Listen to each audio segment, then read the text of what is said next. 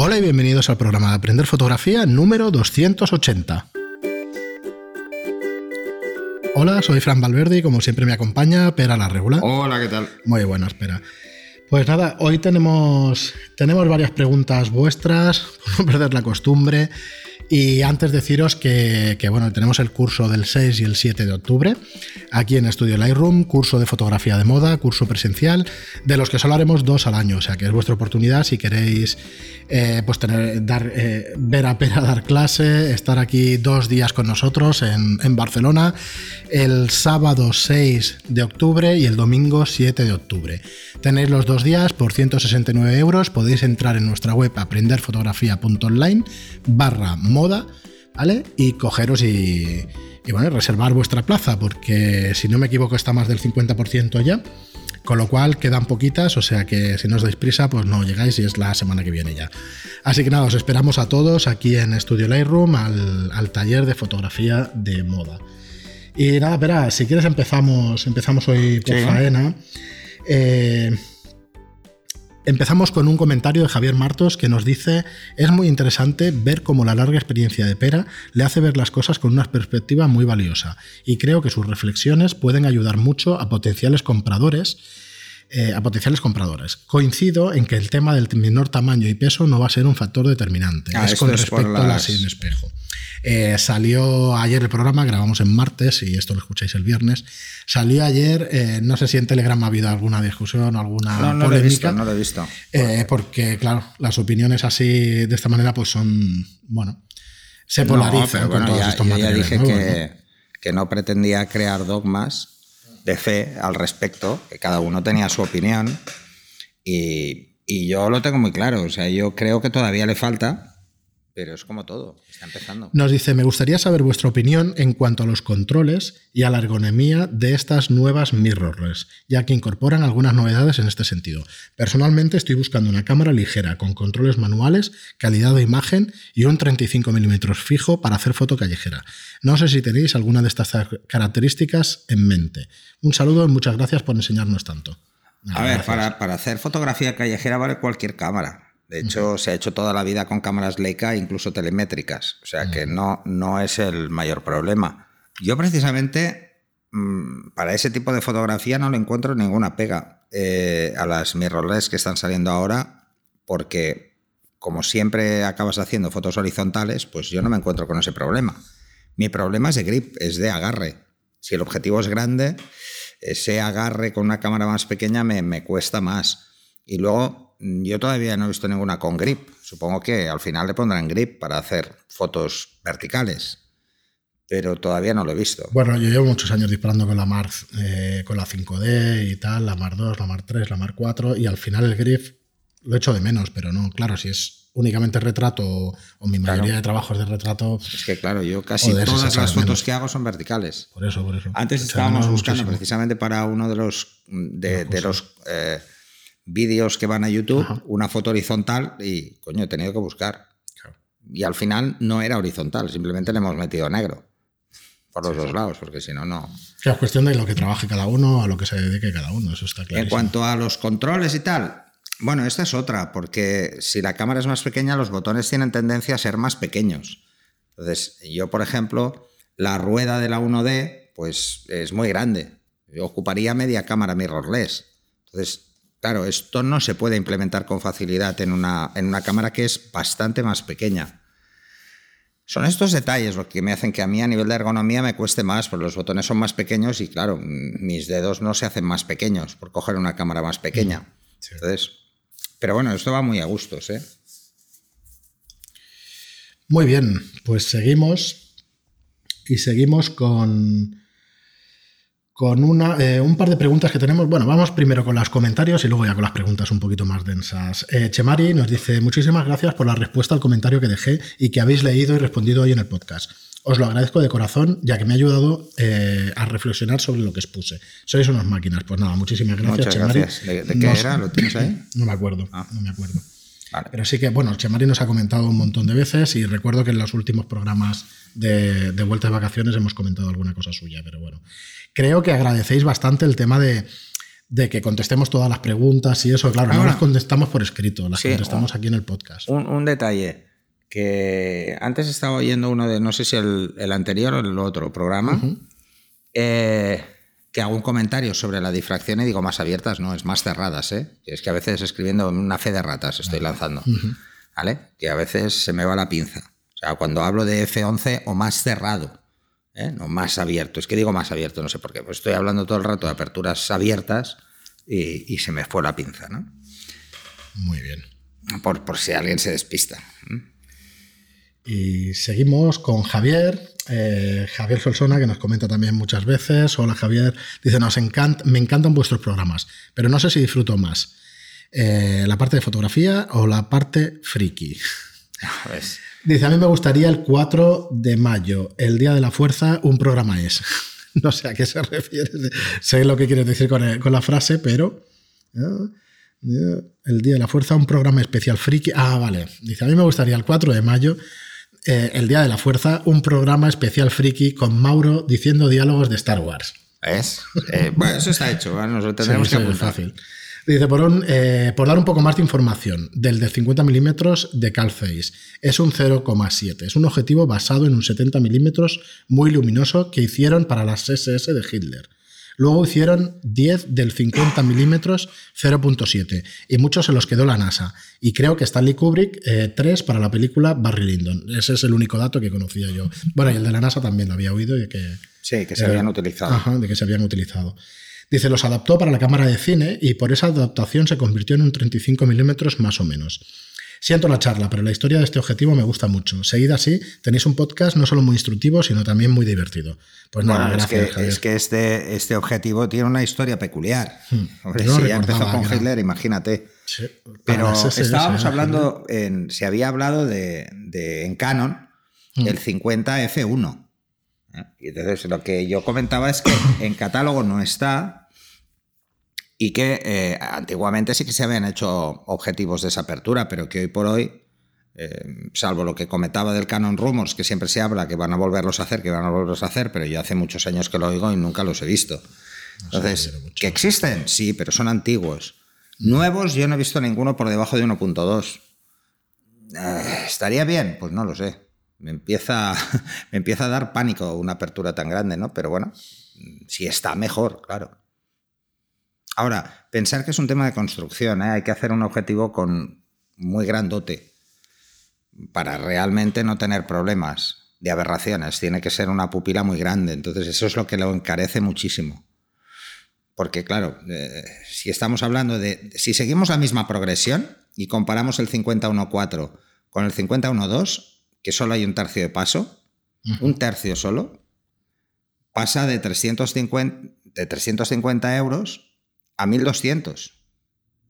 Si sigue la misma progresión, pasar de 1,2 a 1, nos iríamos a unos 3.600 tranquilamente, pero bueno. Normalmente son más todavía. Imaginarnos, eh, nos podemos imaginar que, no fuera tan bestia, pero no bajaría de 2.500, ¿eh? eso lo tengo claro. si fuera un L, claro. Y si no es un L, pues hombre, no sé si vale la pena. Muy bien, pues eh, seguimos con Mario Setién, que nos dice, con respecto a Eugenio Recuenco, ¿vale? cuando comentábamos eh, su trabajo y todo eso, nos dice, yo, yo le conocí en un taller hace años y nos dio un ejemplo de humildad construyendo con sus manos, además de las de su equipo, el escenario que luego fotografiaría. Sí, sí, efectivamente, seguramente será así. De todas formas, es una cosa bastante común entre los fotógrafos y entre los artistas, de tú mismo hacerte tu escenario con el que, con el que vas a fotografiar. Nosotros hemos tenido aquí algún fotógrafo de moda que directamente pues, se ha pintado en la pared y todo esto. No suele ser lo más común, pero sí que suele haber gente que, se hace sus propios trabajos. Yo creo que es más un tema de estilismo, un tema... Claro, Eugenio tendrá una visión tan, tan personal que, probablemente... Bueno, es que, es que lo, lo, que hay que diferenciar muchas veces es cuál es la participación del fotógrafo en todo el proceso creativo por un lado, ¿vale? Y luego, cuando es un proyecto personal que se convierte en algo comercial, que eso también a veces pasa. una idea que tiene un fotógrafo, la plasma y luego se la compran. Mm, que eso también, ¿eh? eso también ha pasado. Eh, ¿Es menos frecuente? Bueno, yo creo que es igual de frecuente que la participación de un fotógrafo en el proceso creativo, que suele ser poca. No nos suelen dejar demasiado. ¿Que a veces es un error, como por ejemplo con estos fotógrafos? Sí, es un error Es un error porque deberían participar desde el principio en el proceso creativo de una, de una idea. No solo cuando ya está toda la idea casi creada, entonces el margen que hay es pequeño, ¿no? Pero bueno, eso va como va y también va a rachas, ¿eh? va a épocas. ¿eh? Yo, mm, yo me, no creo que, por ejemplo, y además creo que esto pasa más en España que fuera. Yo creo que al Leibovich no le pone ninguna pega. Eh, si tiene una idea y da igual la marca que sea, pues con Recuenco tendrían que hacer lo mismo, con otros similares. O sea, es decir, oye, nosotros tenemos, hemos pensado esto, ¿tú qué has pensado? O piénsalo porque igual nos gusta más la tuya. Pero claro, aquí empiezan el tema de las competencias de lo que son las agencias de publicidad y, y lo que son los creativos ¿no? de esas agencias con respecto al fotógrafo. Yo creo que es un tema de a ver quién está en un lugar más concreto o no. Pero bueno, eso nunca se sabe. Espero que no sea por eso, ¿eh? porque sería un error. Muy bien. Y seguimos con un oyente ya de Telegram, que estas son las dos preguntas un poquito más densas. El primero de ellos nos pide consejo para comprar un objetivo, un objetivo eh, FX, un objetivo para Nikon. Ya le dije un poco lo que, lo que entendía que tenía que hacer y eso, pero nos dice, el primer objetivo que puedo comprar es un 55-300 4.5 5.6 VR. Nos dice, sé que el maestro Pera sugiere que, no la eh, que la focal mínima no rebase cuatro veces la focal más grande, pero veo que es un lente muy robusto, eh, que pesa demasiado, además que tiene una montura de metal y el cuerpo es más gordo. Luego el segundo es un 70-300 4.5 6.3 de un 5.6 pasa ya a un 6.3, VR también. Lo veo muy delgado, sé que es más nuevo eh, porque es AFS, pero es muy ligero, la montura es de plástico y no tiene para desactivar el VR ni el enfoque manualmente en el lente, se tiene que hacer por software. Y el tercero es... ¿Sí? Sí, esto nos dice, yo no, lo desconocía. Que no puedes pasar a F con un switch en, el objetivo, es muy raro. Es muy raro, sí. Y el tercero son 70-300, también 4.5, 5.6 VR para FX, que es full frame. Eh, pero es una gran lente que también le queda a mi cámara, que también le va bien. Sí, sí, todas las full frame que yo sepa se pueden poner en, cuerpos de recorte. Bueno, que yo sepa, no, seguro. Y las de recorte son las que no se pueden poner en full frame. Entonces, Depende de cómo sea la montura. Si las de Nikon, en principio y no en Canon, si es una FS, es un objetivo de FS tampoco. Vale. Entonces, eh, nos dice entre un 55-300 y entre el 70-300 6.3 y el 70-300 A ver, pero, estamos comparando objetivos de construcciones diferentes. Claro, Entonces eso no tiene gracia. O sea, mm. estamos comparando... Es que siempre te recomendaremos el mejor de ellos, el que tenga la construcción más robusta. os explico un poco por qué digo yo que no es bueno pasar cuatro veces el rango focal, de la menor a la mayor. O que no sea cuatro veces más o más de cuatro veces más si lo comparamos con, con la parte más con el ángulo más abierto.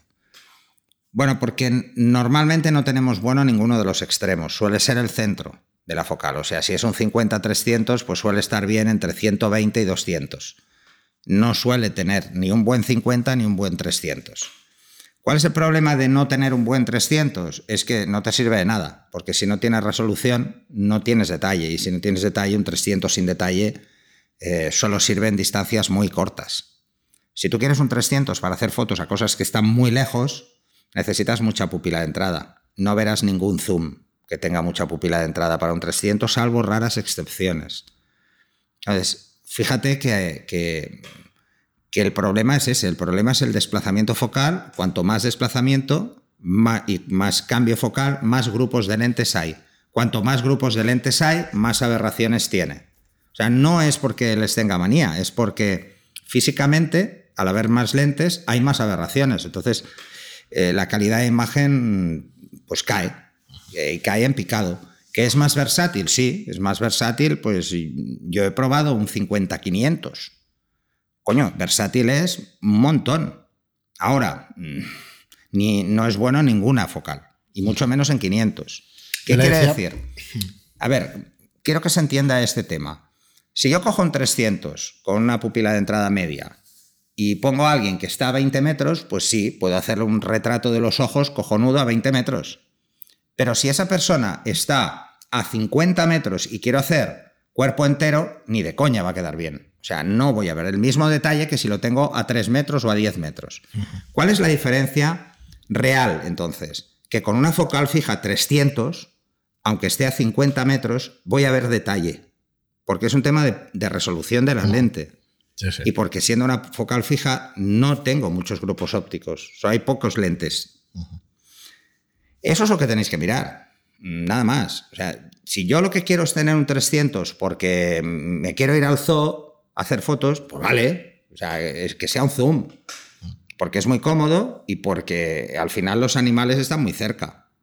Pero si lo que quieres es un, es un rango focal que llegue a 300 eh, para irte a la sabana africana, pues no, no te va a servir de nada, porque no vas a tener detalle. Y ahí es donde se nota. Entonces, ojo, tener un 300 de focal o llegar a un 300 de focal, si lo necesitas, de verdad, mejor una focal fija. Si eh, no puedes gastarte tanto dinero, mejor un rango corto. O sea, mejor vete a un 150-300 que no a, un 50-300. que ponía como opción, que también es bastante... El Sigma, el, hay un 120-300 que tiene muy buena fama, es un art. Bueno, lo han reconvertido ahora. Eh, y el 150-300 también lo puedes encontrar para montura Canon y para montura Nikon, o sea que además esa es otra ventaja. Eh, yo me iría más hacia ese tipo de lentes, o sea, que tengan un rango focal más corto. Y si te vas a un 100-400, por ejemplo, son cuatro veces, está bien, es aceptable, está en el límite, pero está bien. O, un 20, o lo mismo pasa con cualquier focal, ¿eh? Un 24-105 está dentro de eso, bueno, pues está un poco por encima, pero no pasa nada, porque por construcción es bueno. Pero pensar en ese detalle, no es lo mismo hacer fotos con un 300 a algo que está muy cerca que algo que está muy lejos. Si es para hacer cosas que están muy lejos, cuanto menor rango focal entre la mayor y la menor, mejor.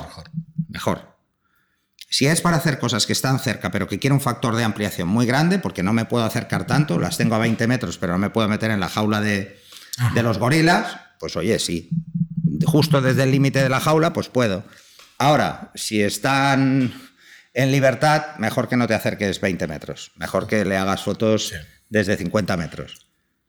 Eso es lo único que tenéis que ver. ¿eh? Cuando yo hablo de estas, de estas diferencias de focal dentro del rango de un zoom, claro que eso es que sea, ese es el detalle. ¿eh? Eso no, se puede corregir el software de ninguna manera. Eso no te lo corrige. Una, una bajada de resolución no lo corrige.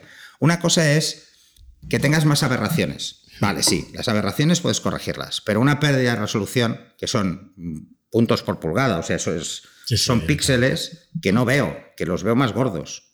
Entonces no veo el detalle. Por ejemplo, hacer una prueba muy sencilla con cualquier objetivo que queráis, con el que os dé la gana. ¿eh? Eh, hacer una foto con un 50, un 80, lo que queráis, a una persona que está a metro y medio. ¿Vale?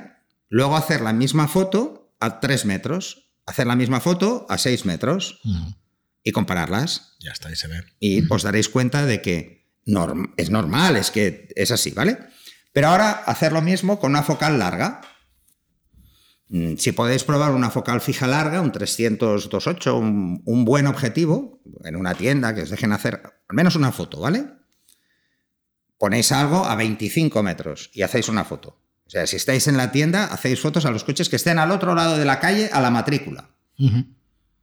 Y luego os cogéis vuestro 50 y veis a qué distancia tenéis ese detalle el mismo detalle y os daréis cuenta de que no.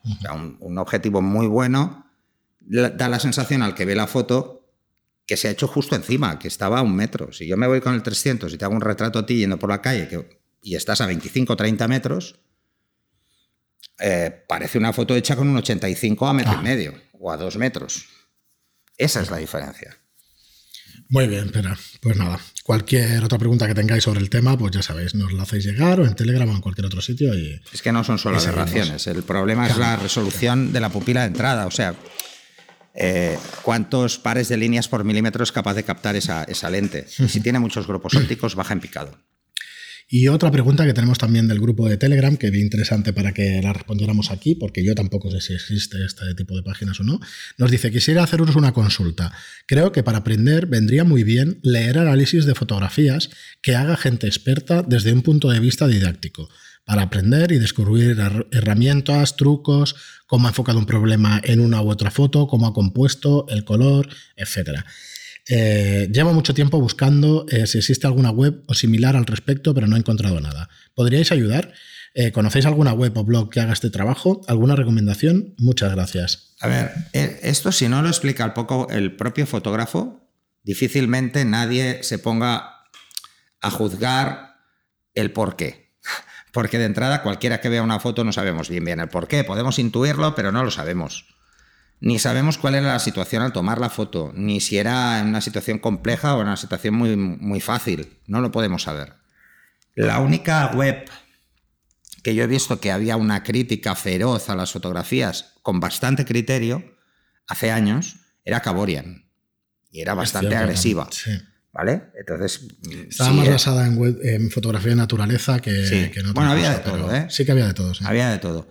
Pero era, era muy dura, ¿eh? La gente no. Yo sigo pensando que así la gente no aprende. O sea, la, la gente no aprende pegándole hostias. De hecho, en fotos de naturaleza no se podía poner un campo de girasoles porque era un campo sembrado por la mano humana, que me acuerdo que yo hice una, y ya me la banearon directamente. no, no, no, no, pero. Eh, oye, con todos los respetos, ¿eh? no, no, pasa absolutamente nada. ni me ofendí ni nada, pero son cosas que te Es como en todos los foros. En todos los foros hay quien intenta mm, poner con toda su buena fe, intentar criticar una fotografía y hay gente que lo que le gusta es la bulla, o sea, hay de todo. No, no, pero realmente es verdad que es, de las pocas que recuerdo también, es verdad. Con, Mira, si queréis ver un libro donde se, se, analizan mucho cada una de las fotografías que, hay, em, es, es, el libro de composición de, del Michael Freeman, ¿vale? Mm. Él mismo analiza sus fotos de una forma extrema. O sea, dice cada detalle, por qué, incluso dibuja, hay dibujadas rayas, el por qué lo ha pensado. Pero claro, os aviso, eh, no solo es para mentes despiertas, sino que además tienes que llevar unas horas despierto y tienes que sentarte y tienes que reflexionar. O sea, no es nada fácil. Pero al final debe ser como, como crítica de un cuadro, como crítica de, o sea, si existiera la figura del crítico fotográfico, igual que está el crítico de mm, arte, mm. eh, pues seguramente se haría, pero esa figura no existe, porque ya somos los propios fotógrafos los que eh, eh, criticamos a los demás y a nosotros mismos. ¿Por qué? Mm, yo sigo pensando lo mismo, o sea, la fotografía puede llegar al nivel de arte, podría llegar y puede llegar en casos excepcionales, pero no es la norma. Pero un crítico mm, de arte, pues lo que sí que critica es en función de las tendencias actuales o no que se equivocan, seguro, porque seguramente a Dalí le habrían dicho de todo antes de reconocerlo como el, ¿sabes? pero es que esto nos lleva a algún lado. No, yo creo que no. Lo importante realmente, lo, y lo digo por el comentario, ¿eh? si realmente quieres descubrir de cada fotografía qué ha motivado, qué transmite eh, o qué intenta explicar, lo más importante es que leas mucho sobre composición. que eso, eso es innegable. O sea, esto eh, se hace, no le hemos inventado los fotógrafos la composición. Esto, si estudias bellas artes, te darás cuenta. Esto lleva mucho más tiempo. No, no es un tema solo de que en la fotografía, la regla de los tercios no es de fotografía. Lo que pasa es que hemos cogido todas estas cosas que existen en pintura y ya está. Y luego las proporciones pues mira, que existen en otras. Te a centrar un poquito ahí, pero yo te podemos recomendar caborian.com, que sigue existiendo y te puedes mirar los comentarios anteriores de todo, el, de todo el trabajo que había. Luego yo conozco un podcast que escuchaba en su día, pero estamos hablando del 2011, ¿vale? Que se llamaba El Fotómato, El Fotómata. Buscadlo, porque es de una asociación fotográfica en ah, Sevilla que solo hacía solo hacía entrevistas a gente pues como Eduardo Momeñe, que hemos tocado un montón de veces su libro, de docencia fotográfica, de fotografía de moda. Yo tengo unos cuantos programas de esos descargados porque mm, hacían monográficos sobre Robert Frank, el sexo en fotografía, o sea, cosas que realmente no eran aprender fotografía como nos digamos nosotros, sino que hablaban un poco de filosofía de la fotografía y otro tipo de historia. Podemos hacer, pero al final algún programa de este estilo. Moda de clásicos, eh, ahora os leo los títulos eh, que tengo aquí, eh, tertulia sobre Atin Aya, fotoencuentros, Sandra Torralba, o sea, un montón de, también de, autores y de poemas como fotos, o sea, ya veis un poco la idea de... Y este, os dejo aquí en el enlace el nombre del fotómata, del fotómata, podcast El Fotómata, que si lo encontráis, pues os lo recomiendo también muchísimo. yo te lanzo. Si y luego encuentras algo, dilo. Sí, y luego leer como locos todo, tipo de, todo tipo de, libros de fotografía. Sí. Y visualizar mucha fotografía, lo de los también los críticos de arte. Yo recomendaría a todos en general es leer todo lo que podáis y aprender todo lo que podáis de composición. Y luego es muy fácil entender el porqué de las fotografías eh, con otros libros un poco más de filosofía, de filosofía en fotografía. Si queréis, por ejemplo, ver cómo se hacen muchas de las grandes fotografías o incluso algunas icónicas, hay libros de Omega que cada fotografía es un ejercicio, es un ejercicio mental. Los, los, manuales o los libros de fotografía de Omega suelen ser muy descriptivos. Luego las fotos igual nos gustan nada, ¿eh? os aviso. No, no quiero que nadie se lleve un chasco, ojearlos primero. Pero sí que explican mucho cómo se ha hecho, ¿no? Entonces se puede entender el por qué se ha hecho de esa forma para resaltar que. Pero si no sabemos nada de composición es muy difícil entenderlo. Aunque te lo explique un experto, ¿eh? aunque te venga un experto en fotografía y te diga, mira, esta foto se ha hecho así por esto, esto, esto y esto. Las probabilidades de que se equivoque pueden ser mayores o menores en función de cuánto sepa. Esto es como en todo. Pero la intención del autor no la sabe. No la sabe. Sabe lo que ve, pero no sabe lo que pretendía el autor. ¿Es importante saber lo que pretendía el autor? No, porque al final lo que ve la gente es lo que queda. Mm, entonces estaría bien, pero hostia, ojalá hubiese un, sitio donde, donde tuvieran, pues yo qué sé, tuvieses al recuenco y a cuatro más como gurús y te dijeran, pues yo veo esto, tú. Y entonces entre cuatro o cinco llegaran a una conclusión magistral del por qué. Pero, pues mira, pero fíjate, otra recomendación, ¿quién, ¿quién se atreve a hacer eso? Nadie. Ni Recuenco lo haría. No. Nadie. No, de trabajos de otros es muy Porque yo no me atrevo a valorar el trabajo de otros. No sé si me gusta o no me gusta. O si su estilo cuadra. Eh, normalmente me gustan los que su estilo es muy alejado al mío. Porque no me quiero dejar influenciar. Pero esto nos pasa a todos, creo. Entonces, los que están más alejados a mi estilo me suelen gustar más. Salvo los que yo considero mis, mis maestros, ¿no? Por decirlo de alguna forma. Ojalá me hubieran dado clase. ¿eh? Maestros me refiero en como inspiración, ¿no? como mitómano, ¿no? En ese sentido. Pero, ostras, yo creo que hoy en día nadie se atrevería a hacer un trabajo de ese estilo.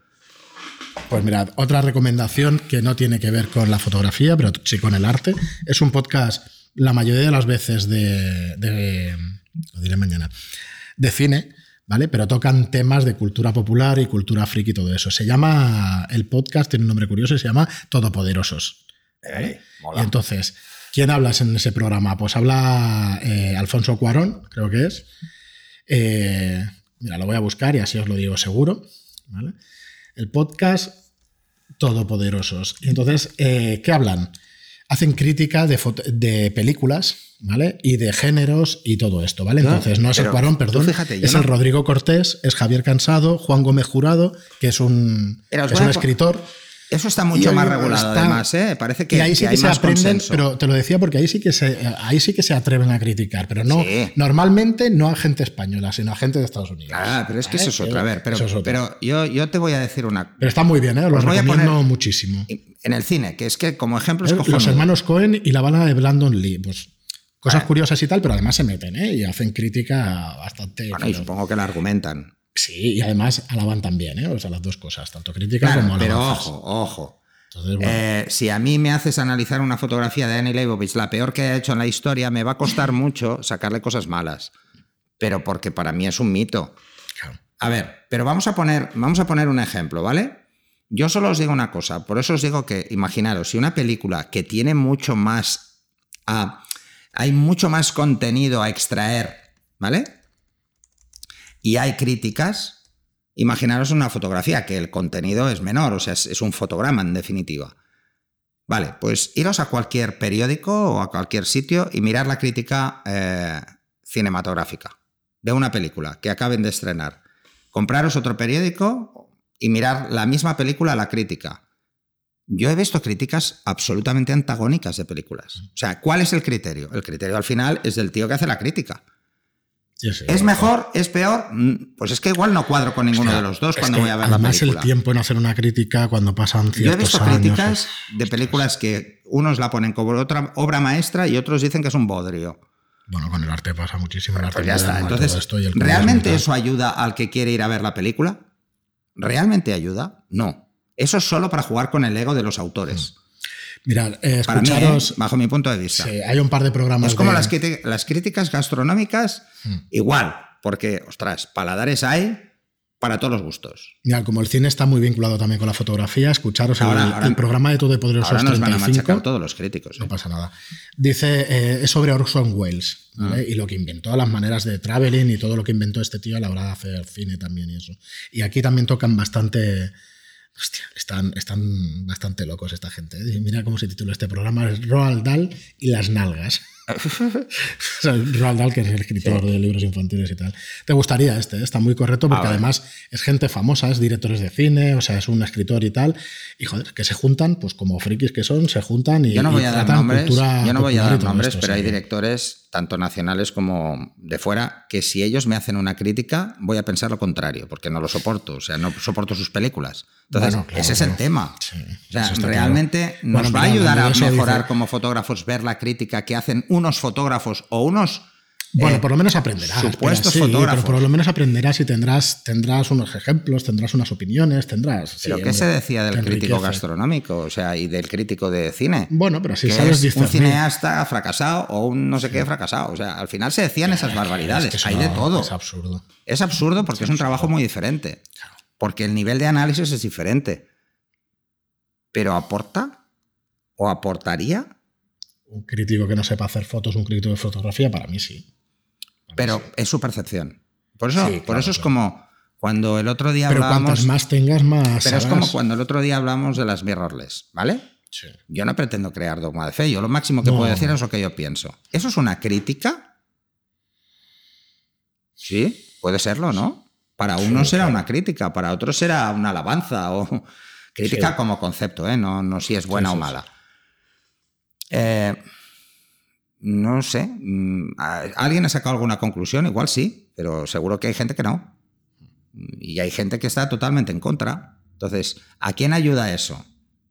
Al que no tiene claro qué, es, qué hacer. O sea, hay cuatro pelis. A ver cuál ponen mejor, porque no sé cuál de las cuatro ver. Pues la crítica sirve para esto, ¿eh? Sí, sí, sí. Pero estamos hablando de que en fotografía eh, no vamos a ver para disfrutar, sino que vamos a hacer. Y para hacer, lo ideal es conocer primero el por qué y por qué se hacen de una determinada forma las fotografías. Y eso es aprender composición. Muy bien, Pera, pues aquí lo dejamos porque el debate para mí es interesante. Seguramente me pierdo un poco con, con el tema Tú- friki y tal, pero. Espera, yo solo os lanzo un tema. En el curso de composición yo dedico el último capítulo a analizar fotos. Sí. Entero. Mira, ahí tienes, es verdad, ahí tienes una. entero. ¿Por una qué? Porque es que ya hemos visto reglas de composición, hemos visto cómo se compone, y luego vamos a ver a la práctica, Sí, intentar sí. analizar es- las fotos, y son fotos de un concurso además muy bueno. O sea, son fotos buenas todas, ¿eh? Bueno, yo no, ahí no veo ni una, ni una mala. Ahora, son fotos totalmente diferentes unas de otras. O sea, mm, eh, yo no me, no, las atre- no me atrevo a catalogarlas como mejores o peores. A eso me refiero que la crítica en fotografía no se puede valorar en estrellas como una Sí, película. sí, es verdad. Eh, la fotografía hay que valorarla por conceptos. Entonces, si no entiendes la composición, eres incapaz de buscar esos conceptos. Entonces, por eso la figura de- del que entiende muy bien cómo funciona la composición, o acaba siendo fotógrafo, o acaba siendo director de, de fotografía en cine. Cuanto Porque es más como conoces una cosa es cuanto más te gusta. ¿eh? Y al final te, tienes que meter, o sea, en- Esto es otra, sí, sí. acaba siendo fotógrafo. O sea, está demasiado ligado. Aunque solo sea amateur. Pero si te gusta y te metes tanto, al final acabas haciendo fotos. Muy bien, Pera, pues hasta aquí el programa de hoy. Eh, os hemos dejado aquí las webs estas y los podcasts de los que hablábamos. Echarles un vistazo, que están muy bien. Echadles un vistazo a aprenderfotografía.online barra moda, que es, el, que es el curso que tenemos el 6 y el 7 de octubre. Y nada, os esperamos en el próximo programa. Pues no sin antes deciros que nos ayudan muchísimo las reseñas de 5 estrellas en iTunes y los me gusta y los comentarios en iVoox. Muchísimas gracias y hasta el próximo programa. Hasta el próximo.